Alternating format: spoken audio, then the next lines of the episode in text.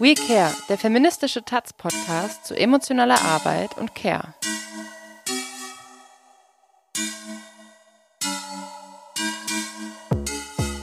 Ja, willkommen zu einer neuen Folge von We Care, dem Taz-Podcast zu emotionaler Arbeit und Care. Heute geht es um Hausarbeit und äh, die schlechteste Hausfrau der Welt. Wir hatten jetzt einen Monat Pause, vielleicht habt ihr es gemerkt. Leider hat die Podcast-Folge mit Monika Odum nicht geklappt. Das tut mir sehr leid. Deshalb haben wir jetzt einen Monat ausgesetzt. Und ich hoffe wie immer, dass es allen gut geht und dass alle weiterhin gut durch diese Krise kommen. Ich freue mich sehr, dass ich heute mit Jacinta Nandi sprechen kann. Äh, Jacinta ist Schriftstellerin, Autorin und auch Taz-Kolumnistin und hat ein neues Buch rausgebracht, ähm, schon vor einer Weile. Das nennt sich Die schlechteste Hausfrau der Welt und ist eine Kurzgeschichtensammlung von ihrem Leben als Mutter zweier Söhne aus feministischer Perspektive. Hallo Jacinta, schön, dass du da bist. Hallo Sarah, schön, dass ich hier bin.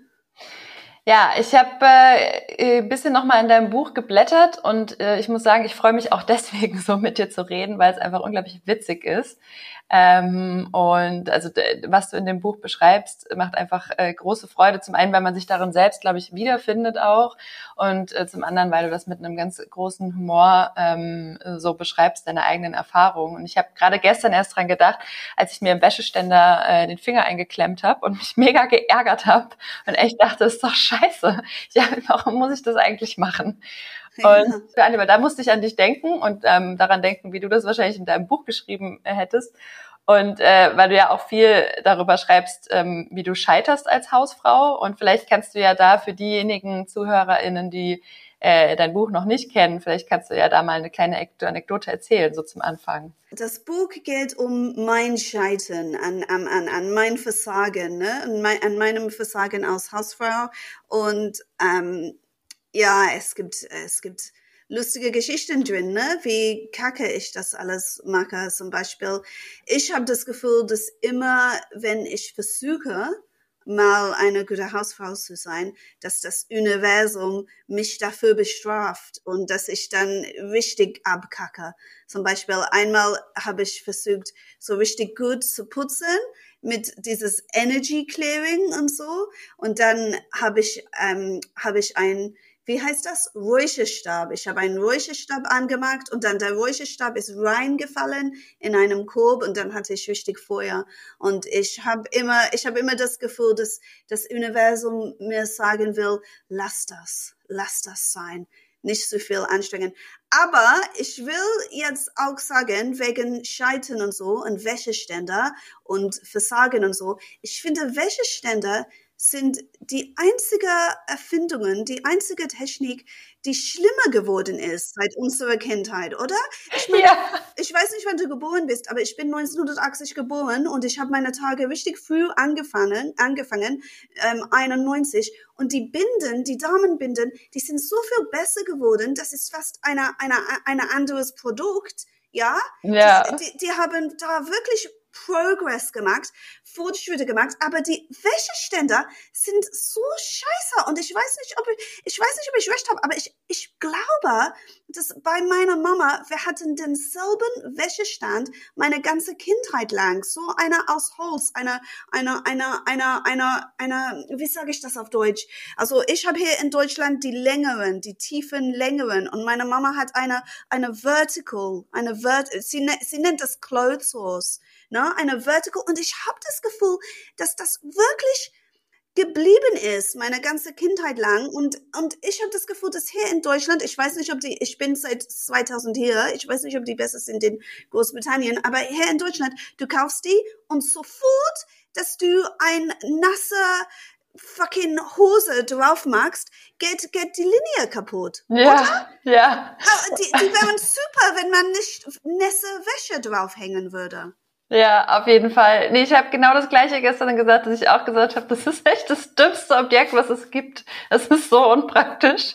Also ich denke, ich denke, die ganze Ingenieure Deutschlands, wir sind so stolz auf unsere Ingenieure, oder? Ich denke, die ganze Ingenieure Deutschlands müssen zurück ins Labor und einen neuen Wäschestand erfinden. Oder einfach auf die aus den 80ern zurückgehen, aus Holz, ne? Die sind super, wenn man nicht nässe Kleidung draufhängt, dann gehen die kaputt. Ja, ja, super. Aber genau, was macht man sonst damit? Sie sind auch super, sie nehmen viel Platz weg, sind unpraktisch, man tut sich daran weh, die fallen ständig um. Ich finde immer so lustig, weil ich habe dieses Buch geschrieben, Die schlechteste Hausfrau der Welt und es geht um eine theoretische Frage, warum, es geht eigentlich darum, warum müssen Frauen diese Arbeit machen und Männer irgendwie nicht und manche Männer machen das toll, alle Männer sagen mir, hey, eigentlich putze ich mehr aus meiner Frau. Ich habe dein Buch gelesen, ich habe es gar nicht verstanden eigentlich putze ich mehr aus meiner Frau. Aber dieses Wort eigentlich heißt, das, was die tun, ist extra, ne? Und keine Frau sagt, keine Frau in der Welt sagt, eigentlich putze ich mehr als mein Mann, weil das, das, das ist, was wir machen sollen, ne?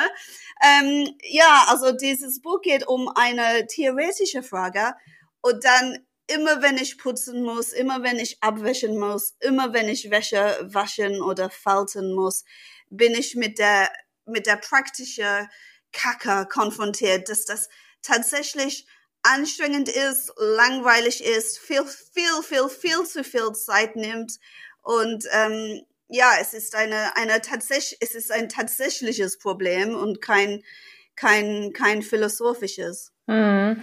Ich habe ein Interview gelesen mit dir, ähm, wo du gesagt hast, dass das Einzige, was sich geändert hat im Vergleich zu früher, ist, dass man jetzt über diese Hausarbeit nicht mehr redet und so tut eben, wie du eben auch gesagt hast, als wären Männer und Frauen da gleichberechtigt oder eben als würden die Männer eigentlich genauso viel machen. Ähm, glaubst du, dass da so eine Unsichtbarmachung auch von Hausarbeit zugenommen hat? Und also warum, warum glaubst du, ist das so? Oh, das ist eine schwierige Frage. Ich weiß nicht. Ich weiß nicht, aber ich habe zumindest bei mir so das Gefühl, dass so lange, dass man nicht zugibt, so lange, dass die Frau nicht zugibt, dass sie viel mehr macht als der Mann, sind sie ein gleichberechtigtes Paar. Und sofort, dass sie sagt, nee, nee, ich mache viel mehr, ne, ist sie, ist sie ein armes Opfer. Also ich habe so das Gefühl, dass wir, dass wir, dass, ja, ich habe so das Gefühl, und vielleicht liege ich falsch, aber dass das, dass der große Unterschied zwischen uns und unserer Mutter ist, dass unsere Mutter gewusst haben, dass die Männer nichts machen.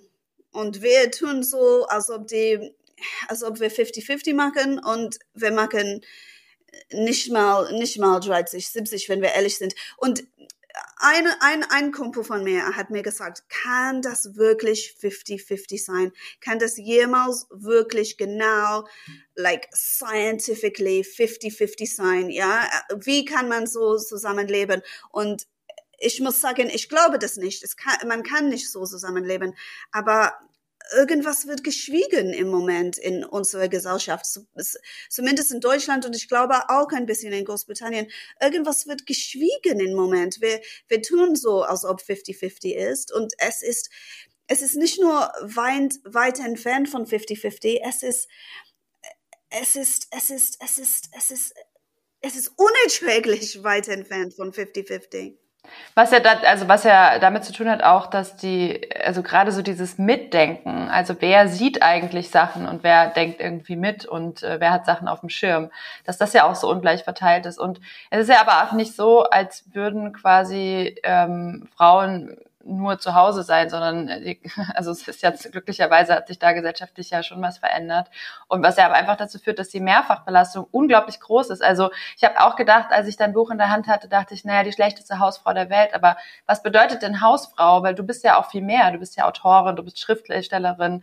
Also da, da bist, passiert ja also diese Identifikation mit Hausfrau das reduziert dich ja auch irgendwie auf was, äh, oder auch andere Frauen, auf was, was sie, was sie gar nicht nur sind, sondern du bist ja so viel mehr.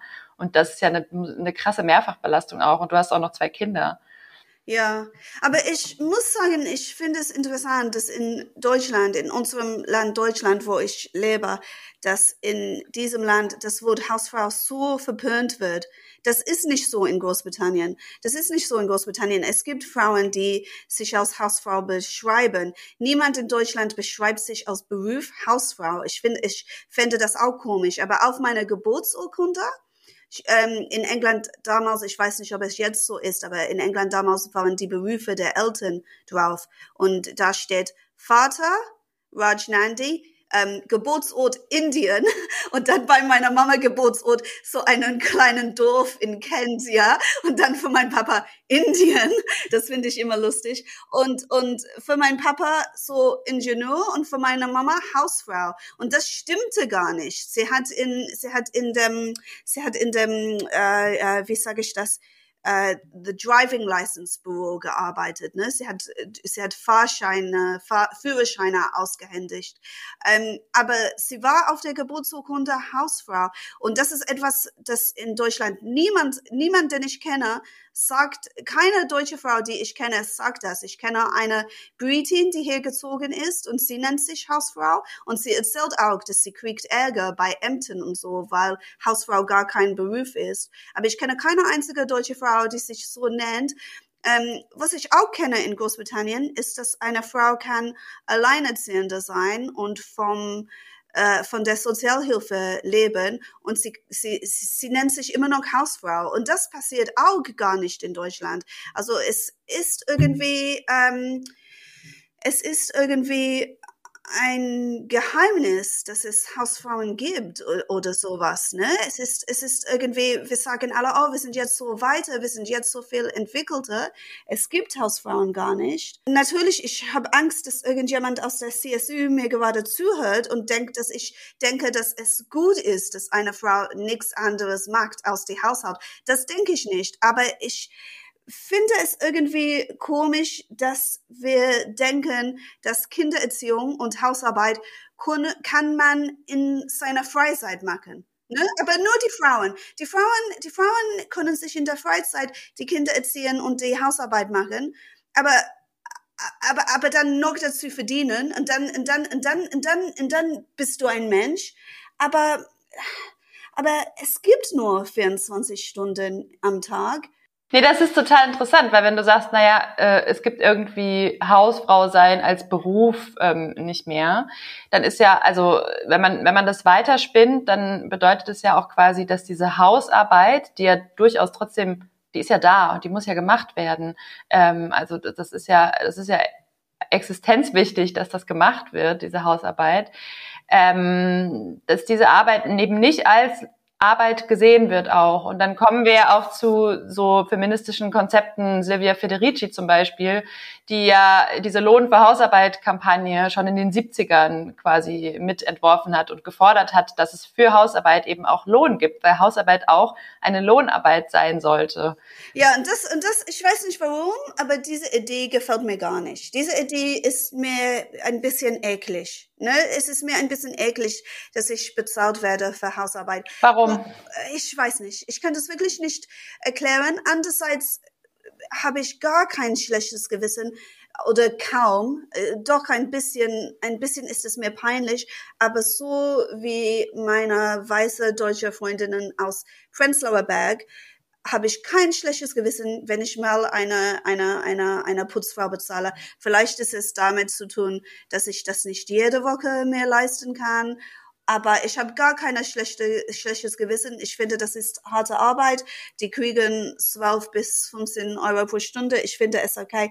Aber für mich persönlich, ähm, als, als, als, als die Mutter von Kindern oder die Frau von einem Mann, würde ich nicht wollen Lohn für die Hausarbeit. Ich weiß nicht warum. Was, was ich wirklich gut finden würde oder hilfreich finden würde oder akzeptieren würde, wäre mehr Kindergeld in Deutschland. Ich weiß, das klingt so undankbar, weil wir haben hier mehr als in Großbritannien oder, oder in Amerika gibt's gar keine, glaube ich, immer noch. Aber, aber ich denke, das wäre trotzdem, wenn wir reden nur über Deutschland und wir, wir vergleichen Deutschland nicht, sondern wir reden über was muss hier in Deutschland passieren, um den Frauen zu helfen, würde ich sagen, dass ähm, mehr Kindergeld wäre, wäre, wäre ein guter Anfang. Aber würdest du nicht sagen, dass die Arbeit, die du ja machst, das ist ja unbezahlte Arbeit, ne? Also das ganze Wäsche waschen, Spülmaschine ausräumen, äh, putzen, Wäscheständer aufhängen, ähm, also solche solche Dinge, das ist ja alles trotzdem, also es ist ja trotzdem super viel Anstrengung und Arbeit und man muss ganz viel mitdenken und ganz viel machen und es ist, wird nicht bezahlt. Würdest du nicht sagen, dass so ein Lohn für Hausarbeit ein Schritt dahingehend wäre, dass es irgendwie zumindest eine, eine Aufwertung dieser unbezahlten Arbeit gäbe? Oder also hast du eine andere Idee, wie das passieren könnte? Ja, vielleicht, vielleicht ist es doch bei mir so ein Tabu. Vielleicht ist es doch bei mir so eine Blockade. Aber ich habe, ich habe, ja, ich habe nicht das Gefühl, dass ich Wages für Housework haben möchte. Manchmal denke ich, manchmal denke ich, es wäre viel besser, wenn wir einfach die Männer enteignen würden. Das wäre die Antwort für alles. Und die dürfen so ein bisschen, die dürfen vielleicht so ein bisschen Taschengeld haben. Und wir geben das ganze Geld aus. Weil wir machen die ganze Arbeit. Also gut. Dann dürfen sie Taschengeld haben. Das finde ich eine gute Idee. Du hast auch irgendwo geschrieben, habe ich gelesen, immer wenn eine Frau mit einem Mann schläft, schläft sie mit dem Feind. Das fand ich auch sehr witzig. Ja, ist komisch. Also ich finde schon, dass Männer, Männer die Feinde sind und jedoch denke ich, dass Frauen sie lieben. Ich meine nicht alle Frauen. Es gibt Frauen, die Männer nicht lieben. Aber viele, viele, viele Cis-Frauen lieben Männer und die wollen ihr Leben mit Männern teilen. Und ähm, äh, ja, deswegen ist es ist es schwierig für uns, eine wirkliche Partnerschaft zu haben, weil die Männer denken einfach, dass sie nicht mitmachen müssen. Ne? Hm. Die denken irgendwie, dass es ein Gefallen ist, dass sie sich mit uns einlassen. Ist ein bisschen traurig. Hm. Wenn ich zum Beispiel denn, also deine Erzählungen aus deinem Buch lese, die sind ja sehr persönlich. Ne? Da geht's ja auch um deine Beziehung mit deinem Ex-Mann, stimmt's? Ja. Ja. Und wenn ich das so lese, oh, dann kriege ich auch echt richtig dolle Abneigung. Und dann denke ich auch so, Mann, was für ein Arsch, wie krass. Und äh, also ich glaube echt, dass, dass ja viele Frauen auch in eben solchen heterosexuellen Beziehungen ähm, genau solche Erfahrungen haben, wie du sie hast. Also mit irgendwie, äh, ich weiß nicht, worum ging es äh, irgendwie, er lag auf der Couch und du hast noch geputzt und er hat noch gesagt, du machst es aber nicht richtig oder irgendwie sowas. Ja, also diese Idee, dass du bist eine schlechte Hausfrau, wo du alles magst, ähm, ja, es ist, es, ist, es ist unglaublich unfair, ne? Es ist unglaublich unfair. Aber ich muss sagen, ich glaube auch, dass es glückliche heterosexuelle Beziehungen gibt und dass es auch nette Männer gibt, ne? Ich, ich glaube das auch und ähm, aber, aber, aber ich will auch sagen, dass es, dass es mich fast nervt, es nervt übertrieben. Ich finde es, bin, äh, ich finde es ein bisschen komisch, dass die Männer mir sagen, oh, dein Buch hat mit mir nichts zu tun, oh, ich putze mehr als meine Frau, oh, dein Buch, äh, ganz viele Männer, die mein Buch gelesen haben, haben mir gesagt, warum hast du nicht mit deinem Partner besser geredet? Warum hast du nicht besser kommuniziert? Das ist alles eine Frage der Kommunikation. Und ich finde es, ich, ich finde es ein bisschen nervig. Ich denke fast, wenn es stimmt, dass dieses Buch nicht universell ist, dann muss man das fast nicht sagen, oder? Ist das ein bisschen unfair von mir? Ich denke fast, dass man das nur sagt, oh, das hat nichts mit mir zu tun, weil es was Wahres dran gibt. Und ich muss auch sagen, dass fast alle Frauen haben zu mir gesagt, oh, dein Buch ist so wahr, ich habe mich drin wiedererkannt. Bei uns ist es noch nicht so schlimm und ich habe mich trotzdem wiedererkannt oder die haben gesagt, ja, ja, ich habe mich total wiedererkannt und es ist alles schrecklich, ne? Aber es sind es sind nur es sind nur männliche Personen, die mir gesagt haben, dein Buch stimmt gar nicht, ne?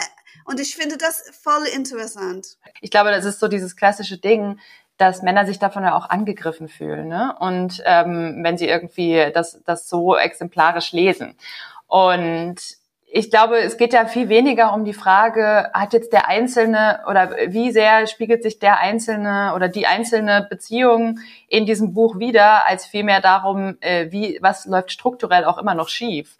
Und das, das da, also ich glaube, da kann man ja gar nichts wegargumentieren, zu sagen, dass wir das Patriarchat noch nicht überwunden haben. Und im Endeffekt geht's ja in dem Buch darum, ne, wie sich das halt immer wieder auch in dem, in dem eigenen Leben so widerspiegelt. Und natürlich gibt's da sicherlich Unterschiede in irgendwie heterosexuellen Beziehungen und manche, also manche, manchen geht's so und manchen geht's so. Aber äh, also ich meine, grundsätzlich ist es doch so, dass wir immer noch im Patriarchat leben. Ja, genau, leider. ja, und ich denke auch, also jetzt werde ich richtig so Hippie und so. Ich denke auch, dass es die Männer nicht glücklich macht, dass wir in Patriarch Patriarchat leben. Und ich würde fast sagen, dass es Männer nicht glücklich macht, dass die so wenig Zeit mit den Kindern verbringen und dass die so viel verpassen. Ne? Ich weiß nicht alle Männer, es gibt viele Männer, die so aktiver Väter sind, aber es gibt auch, und ich werde nicht über meine Situation jetzt, jetzt persönlich, aber es gibt auch viele Männer, die erst nach der Trennung überhaupt Zeit mit ihren Kindern verbringen, ne? weil die die ganze Zeit in der Beziehung versucht haben, die Kinder und die Kindererziehung und die, die, die, die Bedtimes und so zu vermeiden. Das finde ich auch ein bisschen traurig. Dass, ähm, ich denke, die, ich denke, die, äh, äh, ich meine, ich denke, Feminismus muss sich nicht mit Männerglück beschäftigen, aber ich denke, die Männer werden auch glücklicher, wenn der, der oder das Patriarchat zu Ende ist. Aber was ich auch interessant finde, ist, dass du ähm, irgendwo gesagt hast, dass du denkst, die Zukunft wird den queeren Familien und den Alleinerziehenden gehören und dass sich Alleinerziehende zusammentun sollen und neue Formen von Familien gründen sollen. Also inwiefern quasi diese Erfahrungen aus der heterosexuellen Kleinfamilie auch für dich ein Ausgangspunkt der Abkehr von dieser irgendwie sind, scheinbar. Und ich, also auch in unseren Podcast-Folgen zuvor haben wir immer auch über immer mal wieder auch über so queere Lebensformen und Modelle gesprochen und davon, wie die Gesellschaft oder die Gesamtgesellschaft davon halt auch total viel lernen kann, sich ja. da anders zu organisieren. Ja, ich glaube das auch, dass ähm, die Zukunft der queeren Familien und den Alleinerziehenden gehört. Und ähm, ja, ich glaube das voll. Und ähm, es gibt einfach so viele Cis-Männer, die, äh, die, die wollen nicht ihr Leben mit Kindern teilen. Die wollen ihr Leben mit Kindern und Frauen nicht teilen. Also eine Beziehung, es gibt einfach, es ist traurig, aber es ist wahr. Es gibt so viele Cis-Männer und das sind nicht alle, not all men, Hashtag muss man nicht jetzt sagen, ich habe es gesagt, aber es sind doch viele, Hashtag doch viele Männer, ähm, äh, die wollen ihr Leben nicht mit Kindern und deswegen mit deren Muttern teilen, weil das ist anstrengend, es ist nervig, es ist irgendwie, also ich liebe meine Kinder und mein Klein, mein kleiner Sohn, mein kleinster Sohn ist wirklich leicht. Das ist ein leichtes Kind. Gott sei Dank. Ich weiß nicht, wie ich den Lockdown, die Lockdowns ertragen hätte, wenn ich den anstrengenden Sohn wenn er klein gewesen wäre, ne? Um, ähm, hopefully he's not listening to this. er wird, er wird niemals einen TED-Podcast anhören, ich darf das sagen. Aber der Kleine ist, ist voll leicht und trotzdem, es ist anstrengend. Kinder zu erziehen ist anstrengend. Du, du, du, du, du, du, eine, eine ganz Kleinigkeit. Du versuchst, ein Ticket zu kaufen am Automat und gleichzeitig reden sie andauernd mit dir. Das ist anstrengend, ne? Das ist eine, das ist eine kontinuierliche Anstrengung. Und ähm, ja, und, und es gibt so viele Cis-Männer, die diese Anstrengung nicht machen wollen. Und ich habe das Gefühl, dass die ich habe das Gefühl, dass die ein bisschen den Frauen die Schuld geben, geben für diese Anstrengungen. Und ich denke, es gibt viele, leider viele, viele Cis-Männer, wo es leichter ist, wenn die Frau ihn verlässt, als wenn sie versucht, mit ihm so zu kommunizieren, dass er ein bisschen mitmacht. Hm, ja. Ja, voll. Und aber also ich finde das auch total interessant und ähm, wichtig, dann zu sagen, okay, wie können wir denn Familien anders denken und Familie dann anders organisieren? Und gleichzeitig merke ich auch, ähm, sowohl ähm, aus Erfahrung, aber auch als aus Gesprächen oder ähm, ja, weiß ich nicht, Artikeln oder wie auch immer, dass es natürlich auch mit vielen Widerständen verbunden ist, sich irgendwie in alternativen Lebensformen oder Familienmodellen auch zu organisieren. Also aber aber aber aber Sarah, es ist nicht nur, äh, man redet so, als ob es in den Kopf, als ob es in dem Kopf der Frauen ist oh, die Frauen wollen einfach alle einen Prinz. Die Frauen sind selber Opfer von ihren eigenen Ideen. Die Frauen haben zu viele Romantikfilme geguckt und äh, die lieben ihren Prinz. Es stimmt, dass ich viel zu viele Romantikfilme geguckt habe und viel zu viele romantische Bücher gelesen habe. Und ne, ich habe Bridgerton, das war der größte Scheiß. Ähm, ich habe das alles in einem in einer Nacht wegge weggeguckt und dann habe ich die Bücher, die noch schlimmer als die Serie sind, auch noch dazu gekauft. Also das stimmt, aber das ist nicht die ganze Geschichte, oder? Das ist auch so, zum Beispiel, wenn du auf Hartz IV bist, und du wohnst zusammen mit einer anderen Alleinerziehende, dann seid ihr sofort ähm, Bedarfsgemeinschaft. Das ist WGs sind WGs sind unerwünscht bei dem bei dem Jobcenter. Ja, nee, das ist ja das, was ich meine mit Widerständen. Also quasi, es wird einem ja gesellschaftlich überhaupt nicht leicht gemacht. Ja, es wird, es, es wird überhaupt nicht leicht gemacht. Und es wird auch, äh, es wird auch gesellschaftlich sehr schwierig gemacht, alleinerziehend zu sein. Ja, ja, ja, genau. Nee, nee, genau, das meine ich auch. Also, das, äh, auch wenn man irgendwie so, also gerade so während Corona zeigt sich das ja eben auch, wie schwierig es für queere Lebensformen oder queere Familien ähm, ist, sich zu organisieren und diese ganzen Hilfen und wer darf wen treffen und so weiter. Also das ja, ist ja. Und, und ich muss sagen, ich muss sagen, Boris Johnson, ich hasse ihn wirklich, aber ich muss sagen, Boris Johnson, diese Penner in Großbritannien haben sie es geschafft, zumindest bei den Maßnahmen Alleinerziehende zu erwähnen. Ne? Die, haben, die haben immer betont, Alleinerziehende dürfen einen Support-Bubble haben, ausgenommen sind Alleinerziehende bei ihrer Babysitting-Bubbles und die haben das immer wieder gesagt. Ne? Und ähm, ich glaube, wie heißt sie? Ramona Pop? Ist das so eine Politikerin hier in Berlin? Die, die, die hat das gemacht, aber, aber, aber die Bundesregierung hat, hat gar nicht gesagt über die Alleinerziehende. Ich denke, man hätte den Lockdown viel, viel erträglicher gefunden, wenn man einfach immer gesagt hätte, und nicht nur Alleinerziehende, auch eigentlich äh, äh, äh, Paare, Paare, älter, älterliche Paare, die beide arbeiten, wenn man einfach gesagt hätte, Support Bubbles sind erlaubt und sogar erwünscht Wäre das so schlimm, wenn man gesagt hätte, Support Bubbles sind erlaubt und sogar erwünscht? Ne? Also die Kita ist zu und ihr müsst arbeiten wie soll man das schaffen ohne Support Bubble? Und das war, das war, glaube ich, das war, glaube ich, im ersten Lockdown spezifisch illegal, oder? Und im zweiten, zweiten Lockdown nicht erwähnt wurden. Ja, total, voll. Und andere Leute, die das machen, also wir haben zum Beispiel auch so ihre, unsere Support Bubble und ähm, man, also klar, man macht dann in dem Moment sich strafbar auf eine Art auch, ne, wenn man mit den Leuten dann Zeit verbringt.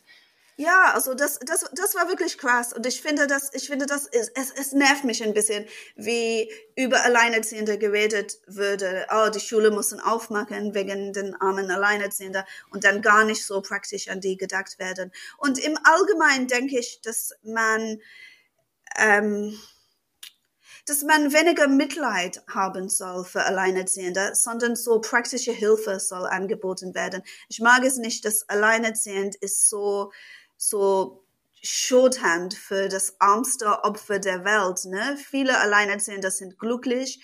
Die haben, weil die nicht so viele Zeit verschwenden bei einem Mann, die haben viele große Freundschaften, die haben vielleicht mehr Energie für ihre Kinder, aber die sind auch, die, die sind auch erschöpft und ich denke, statt Mitleid, statt diese, oh, die arme Alleinerziehende immer zu hören, wäre es besser, wenn man praktische Hilfe anbietet, zum Beispiel, ich weiß nicht, mehr Kindergeld für Alleinerziehende statt weniger, ne? Dieses, war nicht, war das, war das nicht so? Dieses Corona-Kindergeld mussten die Alleinerziehende mit dem Papa teilen.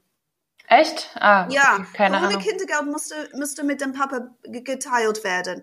Und Teilweise sind das Frauen, ich bin in zu viele alleinerziehende Facebook-Gruppen, aber teilweise sind das Frauen, deren Ex-Partner die Kinder nicht gesehen haben, den ganzen Lockdown lang. Ne? Also zum Beispiel, zum Beispiel ein Papa arbeitet im Altersheim oder ein Papa lebt in einer anderen Stadt. Teilweise sind diese Frauen alleine zwei Monate, drei Monate lang alleine mit den Kindern zu Hause und dann wird dieses Kindergeld abgezogen von dem von dem Unterhalt. Und was wäre die Antwort dafür? Die Antwort dafür wäre, Alleinerziehender mehr zu geben. Und dann darf der Typ immer noch absehen, aber es gibt einen Bonus für Alleinerziehende. Und natürlich, das wäre teurer und es würde Alleinerziehende geben, die mehr Geld haben. Ne? Es wäre unfairer auf die, für die Alleinerziehende. Ne? Weißt du, wie ich meine? Aber das wäre ein, äh, das wäre ein Preis, den wir zahlen sollten, statt immer zu erzählen, wie leid uns die Alleinerziehende tun. Ne? Ein bisschen mehr helfen, vielleicht, vielleicht ein bisschen zu viel, statt Angst haben und dann zu wenig helfen. Ja, und das äh, führt ja auch dazu, dass Frauen dann weiterhin in der Abhängigkeit irgendwie von den Vätern auch bleiben. Genau, diese Stigmatisierung der Alleinerziehenden führt dazu, dass Frauen ihre Männer nicht verlassen können. Und ich glaube auch, ich glaube auch gelesen zu haben, aber ich habe das nicht kontrolliert, also müssen wir googeln oder so, aber ich glaube auch gelesen zu haben, dass unsere Scheidungsrate in Deutschland runtergegangen ist oder? Jetzt während der Pandemie, weiß ich gar nee, nicht. Nee, nee, nee, das weiß ich nicht. Ich meine in den letzten zehn Jahren. Und ich würde behaupten, dass das damit zu tun hat mit dem Wohnungsmarkt, dass die Wohnungen so teuer sind und dass Alleinerziehende jetzt stigmatisierter werden als vor 10, 20 Jahren. Ja, wie furchtbar, ey, was für eine, also sich vorzustellen, in so einer Abhängigkeitssituation zu sein und ja auch, ne, das Thema häusliche Gewalt äh, ist ja auch in der Pandemie zum Glück nochmal mehr besprochen worden, weil das ja auch extrem zunimmt. Aber, aber, aber bin ich hier zu hart? Nur gesprochen, ne? Es gab keine, es gab keine Ja. Lösungen, außer die Schulen aufzumachen. Das stimmt. Weil dann sind die Kinder nicht geschlagen. Äh, wa- Was soll das? Wir hatten Lehrerhotels. Wir hätten alle diese Lehrerhotels in Frauenhäuser machen können. Und nicht, nicht nur Frauenhäuser, sondern wirklich Frauenunterkünfte, wo wir gesagt haben, du musst nicht beweisen, dass du geschlagen bist, sondern diese Hotels sind leer und du kannst einfach da einziehen und dann von da aus Hartz IV beantragen und eine eigene Wohnung kriegen. Aber das Problem ist Wohnungsmangel, ne? Ja, Das ist Ja. das Problem. ja, das stimmt. Ich würde gerne noch mit dir über emotionale Arbeit reden. Wir haben äh, im Vorgespräch das schon mal kurz angesprochen, weil in dem Podcast geht es ja auch immer viel um emotionale Arbeit. Und ähm, in deinem Buch geht es ja häufig vor allem so um ganz praktische ähm, Reproduktionsarbeit, also die ganz klassischen Hausarbeitssachen. Und ich habe mich aber gefragt, ähm, wie du eigentlich zum Thema emotionale Arbeit stehst. Ja, und ähm, ich, ich bin nicht sicher, ob ich die emotionale Arbeit mache. Ich habe Angst. Mein Angst, meine Angst ist, dass ich die emotionale Arbeit nicht mache. Das ist meine Angst und dass ich deswegen so beziehungsunfähig bin. ähm, aber ich weiß nicht. Warum glaubst du das? Also zum Beispiel, zum Beispiel diese Sache, emotionale Arbeit ist es, ne, wenn die Frau erinnert, die Geschenke für die Familie des Partners zu kaufen. Ich habe das nie gemacht. Ne? Ich habe das wirklich nie gemacht und ich habe auch, ich denke, deswegen bin ich ein bisschen komisch, ich habe auch kein schlechtes Gefühl, schlechtes Gewissen darüber gehabt. Und dann an dem Tag, bevor wir losfahren zu den Verwandten von meinem Ex, der so, oh, wir müssen Geschenke kaufen. Und ich, und ich einfach so, äh, echt? Und der so, na, ja, natürlich, man muss ankommen mit Geschenken und so. Und dann am Ende haben wir irgendwas in, in der Tankstelle schnell geholt für die Kinder, ne? Ich finde das super, dass dir das egal ist. Das ist richtig gut. Ja, was ist, was ist los mit mir? Ich meine, ich denke schon, dass man Kindern Geschenke kaufen muss, aber ich denke, das ist seine Familie. Also, äh, und ja, also ich denke, dass ich, ich denke, dass ich aus irgendeinem Grund ein bisschen emotionale Arbeit nicht mitmache. Und ähm, deswegen finde ich die Hausarbeit noch schwieriger oder sowas. Ich bin sehr, ich weiß nicht, irgendwas, irgendwas mag ich einfach nicht. Ne? Und da, und ich finde es interessant, weil ich finde, dass die Männer, die Cis-Männer, die faule Männer, not all men, dass die irgendwie immer sagen, oh, du sollst das einfach nicht machen und dann klappt's alles. Aber ich finde, ich bin der Beweis, dass es immer noch nicht klappt, wenn man einfach sagt, ich mag die emotionale Arbeit nicht. Ich finde es interessant. Was ich, was ich finde, dass ich mache, und das ist auch emotionale Arbeit, und ich mag das viel, und das ist diese Recherche über die Kinder. Soll ein Kind mit zwei schon das und das machen können? Und soll ein Kind mit 17 das machen? Und soll ein Kind mit 14 und immer so neue Theorien über Kindheit und neue Bücher. Ich finde, diese Arbeit mag ich. Und ähm, ich werde manchmal ein bisschen wütend, wenn über Mutter am Spielplatz gelästet werden, die zu viel an ihren Handys rumfummeln, ne? weil ich denke, die ganzen Frauen, die ich kenne, sind in irgendwelche Facebook-Gruppen über Healthy Food für fünf Tagen und so, ne? Also, also ganz viele Spaß am Handy für eine Frau ist eigentlich diese Optimierung der Mutterschaftsskills. Entweder organisieren der Haushalt oder organisieren der Kinder oder organisieren der, diese Meal Planning und, und, und dann auch noch, noch dazu diese, diese, diese, diese Kindheitspsychologie. Du weißt, wen ich meine. Jesper Juhl, glaube ich, heißt, ne?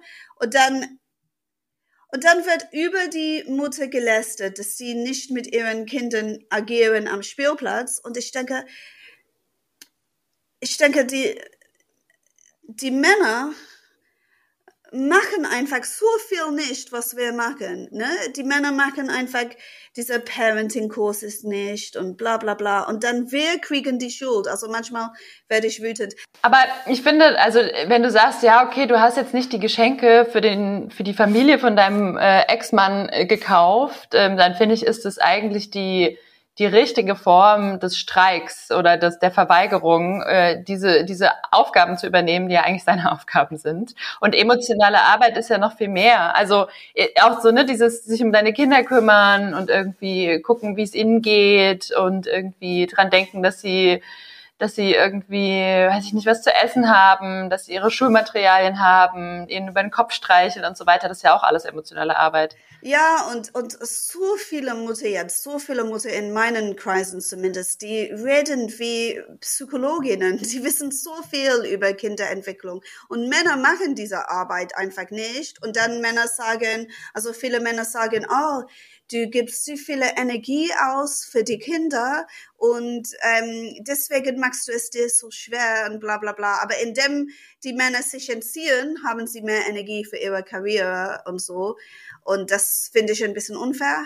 Und ich finde, dass ja, ich finde, dass die Karriere der Männer, die so wichtig sind, wird aufgebaut auf dieser unbezahlte Arbeit der Frauen, Hausarbeit, aber auch emotionale Arbeit. Ja, auf jeden Fall. Und das ist ein gutes Stichwort, dass du sagst Karriere. Du hast auch kürzlich einen äh, Text drüber geschrieben über Annalena Baerbock und Frauen in Machtpositionen, beziehungsweise das, äh, die Kanzlerinnenkandidatur als Ausgangspunkt genommen für die Debatte um Frauen in Machtpositionen. Und ähm, da hast du nämlich auch diesen Blick äh, nochmal drauf geworfen, dass du gesagt hast, ja, wenn es darum geht, dass eine Frau Karriere machen will, dann wird gleich gefragt, wie wollen sie denn Familie und Karriere unter einen, Hund, äh, unter einen Hut kriegen? Und dass das eine total sexistische Frage ist. Und du hast geschrieben, dass du nicht weißt, wie viele Kinder zum Beispiel, äh, ich glaube, du hast Haus Seehofer gesagt. Nee, äh, Seehofer weiß ich. Naja, Seehofer weiß ich wegen dem, wegen der, wegen dem Love Child. Also ich weiß, hat zumindest eins. Okay, okay. Diese, kennst du nicht? Nee, keine Ahnung. Sie lebt in Sachsen-Anhalt. Immer wenn ich beim Arzt bin, lese ich über Seehofers unehrliches Kind. Oh, okay. Die, die, ja, die ist jetzt so zwölf oder so, ich glaube. Und sie macht Ice Skating oder sowas. Schlittschuhlaufen. Ja. Okay.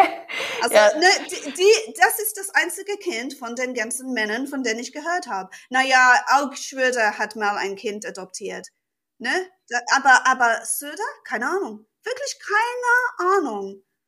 Söder, Merz, Laschet, er konnte kein Kinder haben, er konnte fünf haben. Ich weiß es einfach nicht. Ja, also es wird auch Frauen total schwer gemacht, überhaupt irgendwie in Machtpositionen zu kommen oder überhaupt irgendwie aus dieser aus dieser Mutterrolle und aus dieser äh, äh, abhängigen Rolle in der heterosexuellen Beziehung überhaupt rauszukommen, weil ständig sie wieder darauf reduziert werden. Ja, denkst du? Ja, oder? Denkst du nicht? Ich denke darüber nach. Ja, ich denke. Also ich denke, Frauen, Frauen werden nicht getraut, vertraut, oder? Mhm. Also zum Beispiel, Merkel hatte keine Kinder und das macht sie ein bisschen unheimlich, oder? Für die Menschen. Merkel ist eine Kinderlose. Und dann eine Frau, die so viele Kinder hat, hat es auch falsch gemacht. Ich glaube, ich bin unsicher, aber ich glaube, Theresa May hatte auch keine Kinder. Und das würde auch immer wieder betont. Ja, weil Frauen halt in diesen Rollen irgendwie bleiben oder beziehungsweise diese Rollen werden ihnen von außen einfach weiterhin so zugeschrieben. Und es ist halt, es sind, es sind komplett andere, andere Standards, mit denen irgendwie äh, jetzt Frauen in der Politik oder Frauen in anderen Machtpositionen oder wie auch immer ähm, betrachtet werden, als es jetzt bei Männern der Fall ist. Ich glaube schon, und ich habe nicht viel darüber nachgedacht, aber ich glaube schon, dass wenn man Angela Merkel Mutti nennt, dass das eine sexistische Beleidigung ist.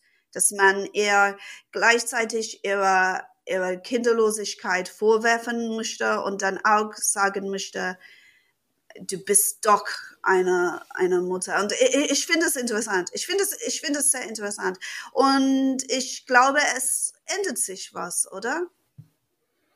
Ja, ich glaube, also ich glaube, es ändert sich insofern was, als dass es viel mehr Frauen und Queers gibt, die sich trauen, den Mund aufzumachen und die sich trauen, ähm, ihre Wut vor allem auch äh, auszusprechen und dass das auf jeden Fall äh, was, was verändert. Aber ich glaube trotzdem auch, dass die Widerstände noch unglaublich groß sind. Ja, die Widerstände sind unglaublich groß. Und ja, aber ich glaube, es wird sich, es wird sich was verändern. Und ich glaube, dass ähm, je mehr Männer, queere Männer, aber auch cis-heterosexuelle Männer, je mehr Männer mitmachen bei Kindererziehung, bei Kinderarbeit, bei Care-Arbeit. Ich habe das, ich habe das Wort Care-Arbeit noch nicht gesagt. Ähm, äh, des, desto mehr wird sich das verändern für Frauen. Ne? Im Moment sagt man, oh, warum eine Frau zwischen 20 und 35, 38 einstellen. Sie kann schwanger werden, das kann teuer werden. Aber wenn Männer in die Eltern, in die Elternzeit gehen, wird dieser, diesen Unterschied nicht mehr, wird man diesen Unterschied nicht mehr machen können. Hm. Oder? Ja. Also deswegen solidarisch mit den, mit den arbeitenden Muttern, nicht nur mit ihren Partnerinnen, sollen die Männer viele Elternzeit nehmen. Und auch einfach, weil Kinder süß sind. Obwohl ich muss sagen, ich finde, dass wenn eine Frau stillen möchte und so weiter und so weiter, ich bin nicht so eine, die denkt, dass Frauen müssen ab zwei Wochen pumpen und die Männer müssen in die Elternzeit gehen. Naja, es geht ja, es geht ja darum, dass äh, die das selbst entscheiden können. Ne? Also es geht ja darum, dass man selbst entscheidet, was man möchte und äh, alle Optionen hat. Genau. Und wenn jemand möchte sechs Monate stillen oder zehn Monate stillen, äh, ich bin, ich bin auch dafür. Ich ja. hasse Pumpen, deswegen bin ich so. Ich hasse das. Oh mein Gott. Ich finde Stillen, also du hast keine Kinder, ja? Stillen nee. ist das Schöne. Dann kannst schwimmen und du bist im, es ist ein sonniger Tag und du bist in einer dieser Thermenbäder, wo die ein bisschen was draußen haben, wo das Wasser heiß ist. So schön ist ein gutes Breastfeeding Session, ja, so dein ganzer Körper entspannt sich und dann du liebst dein Kind noch und dann alles ist süß und dein ganzer Körper fühlt sich süß an und dann pumpen, pumpen, es tut weh, es ist erniedrigend, es tut weh in einer richtig ekligen Art und Weise. Du pumpst und pumpst und pumpst und hast am Ende 15 Zentimeter äh, erzeugt. Das ist so schlimm. Nee, ja, ich kann es mir vorstellen. Oh, ich habe geschworen bei, beim Pumpen, dass ich nie wieder Kühlmilch trinken würde. ja, aber ich habe mich, ich habe mich daran nicht gehalten. Aber ich habe gedacht, ey, die arme Kuh, ey. Ja, also ne, also ich finde, je mehr, dass die Männer helfen, wird es sich ändern. Ja, vielleicht nicht helfen, sondern, also weil helfen impliziert ja, dass es die Frauen machen und die Männer so unterstützen, aber vielleicht je mehr quasi äh, sie selbst Verantwortung auch übernehmen. Ja. Ja. ja. Ja, wir sind jetzt auch schon am Ende angekommen und ich würde dich aber äh, noch bitten, ich würde total gerne noch was aus deinem Buch hören, ob du vielleicht uns noch eine äh, Passage aus deinem Buch vorlesen willst, so zum Abschluss. Ja, okay. Ich ich lese jetzt die Lüge von 50-50, soll ich? Ja, gerne. Okay, Soft Play Center, Indoor-Spielplatz. Ich kriege immer Kopfschmerzen hier. Warum tue ich mir das an? Wenn er den Müll runterbringt, erzählt mir meine amerikanische Mama-Freundin Sadie, die mitgekommen ist, tut er so, als ob das die schwierigste Arbeit wäre, die je gemacht worden ist. Aber die Waschmaschine anzumachen ist nur Knöpfe drücken. Er sagt das sogar. Du hast nur ein paar Knöpfe gedruckt. Aber wenn ich den Müll runterbringe, dann ist das gar keine Arbeit, weil ich gehe sowieso nach unten. Egal was wir beide tun, er tut immer mehr als ich. Ich lache.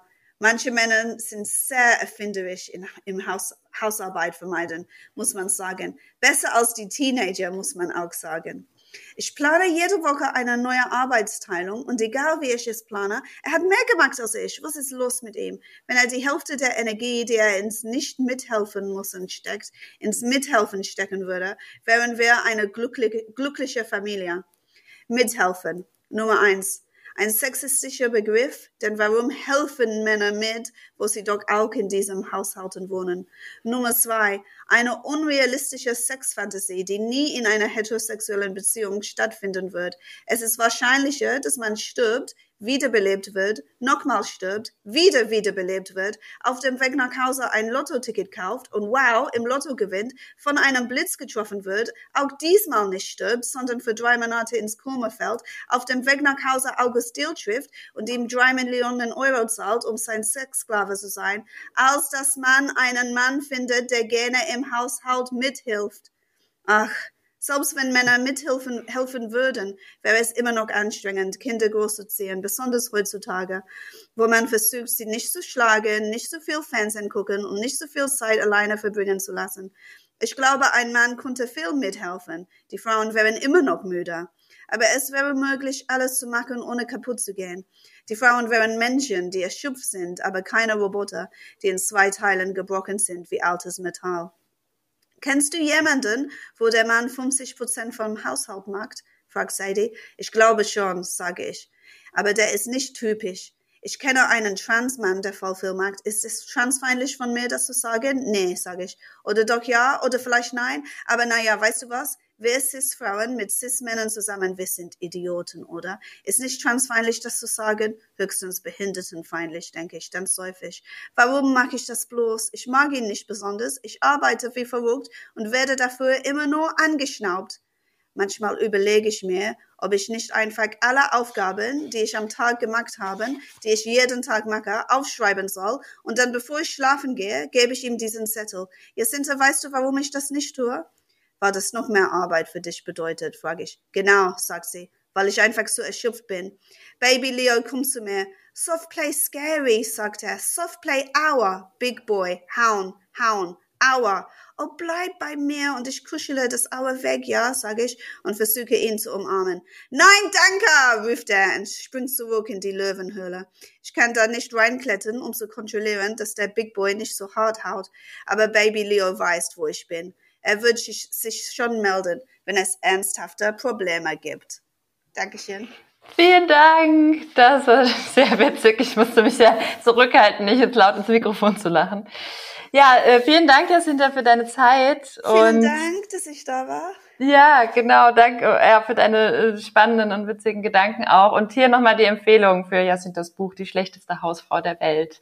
Ja, kauft das alle. ja.